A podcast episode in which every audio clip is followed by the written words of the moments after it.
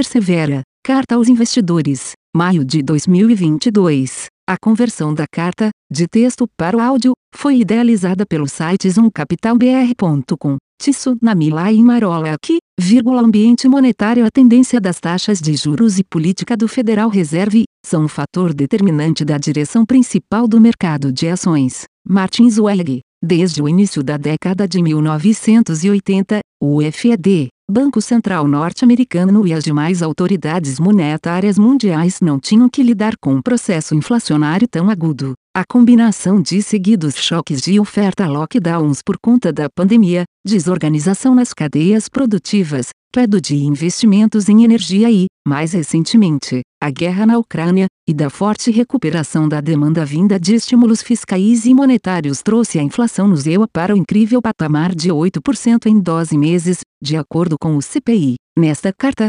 argumentamos que não há muito como o FED desacelerar a inflação sem causar uma queda adicional importante nos mercados globais. Mais do que isso, assim como a manutenção dos preços dos ativos em patamares elevados ajudou a combater a desinflação, o canal de portfólio reverso será verdadeiro, o FED precisará da queda nos ativos para derrubar a inflação. Analisaremos também os ativos brasileiros nesse contexto desafiador, defendendo que, apesar de tudo, as perspectivas de longo prazo para o país são mais favoráveis. O FED vai causar uma recessão? Desde a virada do ano, as comunicações do FED têm sido claras no objetivo de trazer a inflação de volta para as metas. O FED tem um mandato dual: preservar a estabilidade de preços e garantir o nível sustentável máximo de empregos. Neste momento, o mercado de trabalho no ZEUA está extremamente aquecido, indicando que não há perda no objetivo de máximo emprego. Adicionalmente, a inflação nos patamares atuais está muito acima do objetivo de 2% a,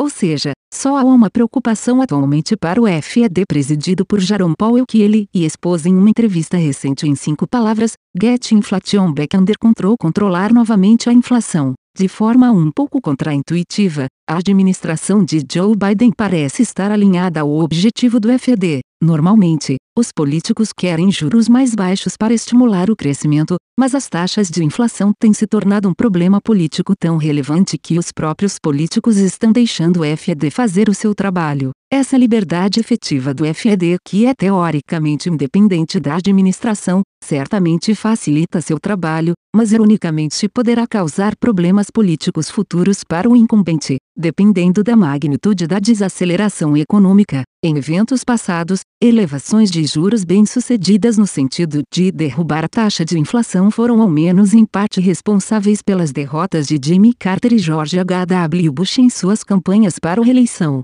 Essa nova agenda de combate à inflação muda drasticamente a relação do FED com os movimentos de preços dos ativos. No longo período pós-crise financeira global, quando o problema do FED foi a desinflação e a demanda fraca, quedas fortes nos preços de ativos rapidamente acionavam um modo de emergência no FED, fenômeno que foi apelidado de FED Put. Como explicamos em nossa carta de janeiro, um novo FED, vírgula, com a inflação bastante controlada, a política monetária do FED foi um suporte importante para os preços dos ativos, sempre que os mercados fraquejavam, indicando uma possível desaceleração da atividade econômica no futuro. O FED modificava suas políticas e usava seu enorme poder de controle sobre as expectativas para evitar depreciações mais pronunciadas. O fenômeno recebeu a alcunha de FED Put uma opção de venda dos compradores, se os mercados caíssem demais, o Banco Central atuaria para estabilizá-los ou até mesmo reverter as perdas.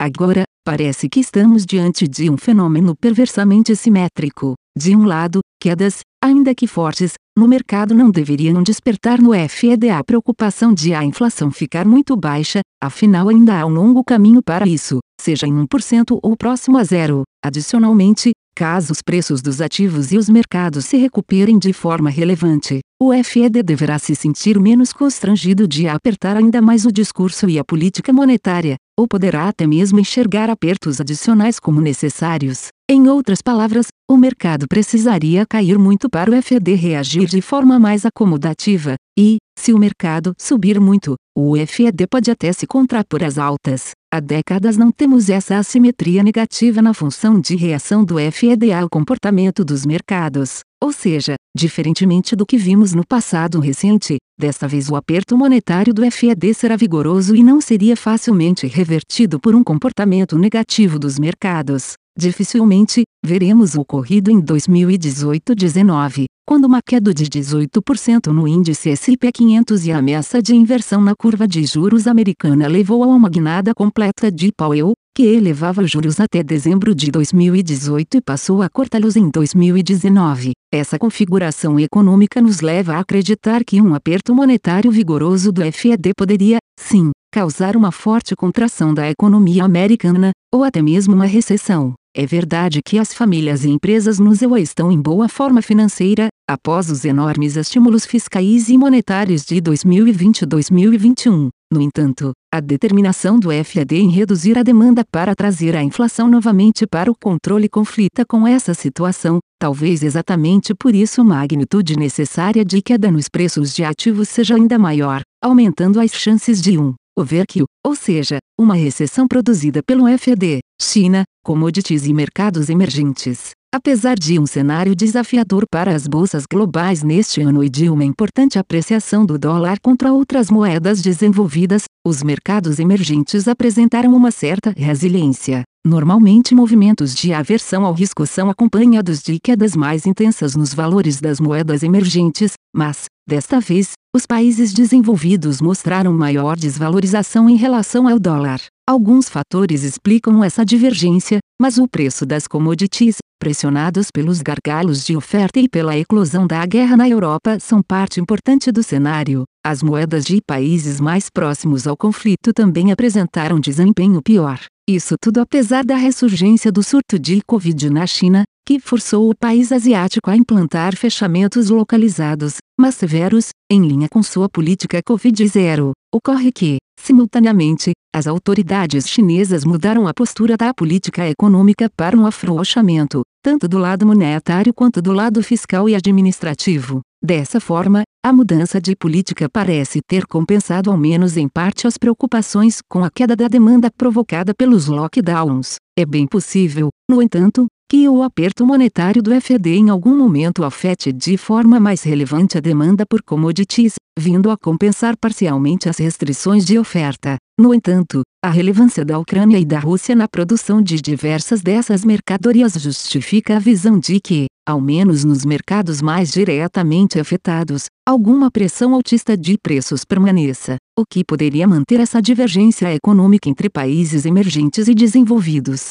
Ativos brasileiros em meio a uma realização global. Os ativos brasileiros passam por uma situação inusitada diante desses riscos para o cenário global. Ao longo de 2021, apesar do cenário favorável para ativos de risco, moedas emergentes e commodities, as constantes preocupações com o cenário fiscal e a forte alta na taxa de juros implementada pelo Banco Central para combater a elevação da inflação deixaram os ativos brasileiros sob forte pressão. Apenas ao final do ano, quando ficou claro que o país não caminhava para uma crise de dívida, como temos defendido há muito tempo, houve um alívio importante para a moeda brasileira e em parte também para o Ibovespa. Hoje, a visão de que a situação fiscal brasileira não é catastrófica é mais consensual entre os investidores. No entanto, o cenário internacional é bem mais desafiador, como argumentamos anteriormente. Será então que os ativos brasileiros poderiam suportar melhor uma correção nos mercados globais? É difícil dar uma resposta categórica para essa pergunta,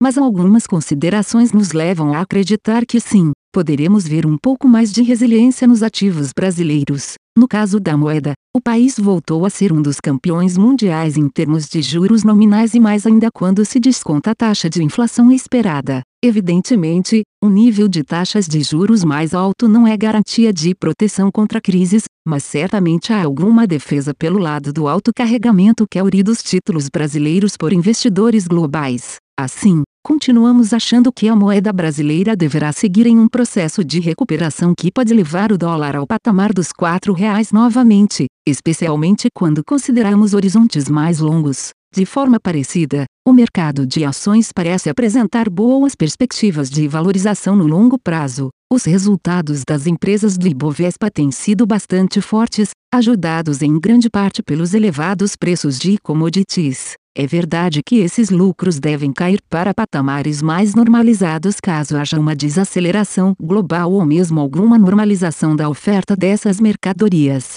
Ainda que haja essa desaceleração, os múltiplos do mercado brasileiro ainda permanecerão em patamares historicamente reduzidos, indicando a possibilidade de uma importante reprecificação. O mercado de renda fixa talvez se apresente na situação mais desafiadora no curto prazo. Por um lado, as taxas de inflação continuam surpreendendo para cima, provocando seguidas revisões por parte dos analistas no que se refere ao tempo que será necessário para retornarem para o menos próximo das metas fixadas pelo CMN. Atualmente, nossa economista estima que o IPCA feche 2022 com variação de 9% a depender das medidas de redução de impostos sobre energia e combustíveis atualmente em discussão. Além disso, num cenário externo mais volátil, a curva de juros brasileira pode também ficar pressionada, em especial em momentos mais agudos de valorização do dólar. Se tomarmos uma perspectiva de mais longo prazo, parece claro que é uma oportunidade interessante, especialmente no mercado de juros prefixados. Em primeiro lugar, a própria atuação do FED deverá em algum momento começar a mostrar seus efeitos. Os juros de 10 anos nos EUA já se elevaram do patamar 1,25% a para quase 3% a desde meados de 2021, e 2022 será um ano de forte contração fiscal para a economia americana. Temos convicção de que essas forças trarão a inflação americana para níveis mais baixos. É por conta do impacto financeiro que esperamos dessa contração das condições financeiras, deverá também haver um efeito importante sobre os preços de commodities e sobre a inflação global. Vale também lembrar que o aperto monetário de mais de 11 pontos percentuais na taxa Selic mal começou a ser sentido. É verdade que as taxas de juros prospectivas da economia, os juros esperados para um ano descontados da inflação projetada pelo Focus já vem se elevando há bastante tempo. No entanto, cabe destacar que olhando para trás essa contração monetária ainda não se fez sentir, principalmente por conta das constantes surpresas inflacionárias. Dessa forma, apesar de as taxas prospectivas afetarem a atividade econômica, elas ainda não se fizeram sentir de forma efetiva na economia, o que poderia estar atrasando a reação da atividade e da inflação à política monetária. No entanto, ao projetarmos essas duas taxas, vemos que haverá uma rápida convergência nos próximos meses, com os juros reais se elevando em cerca de 11 pontos percentuais. Isso poderá acelerar a propagação dos efeitos da política monetária, gerando uma surpreendente contração da atividade econômica. Por fim, vale a pena um exercício a respeito do próprio nível da curva de juros. Como podemos ver pelo gráfico anterior, se a taxa Selic permanecer por muito tempo próxima ao patamar de 12% a como implícito nas taxas e a inflação recuar para o patamar estimado segundo Focus, estaremos com uma taxa de juros real na casa de 9% a em meados de 2023.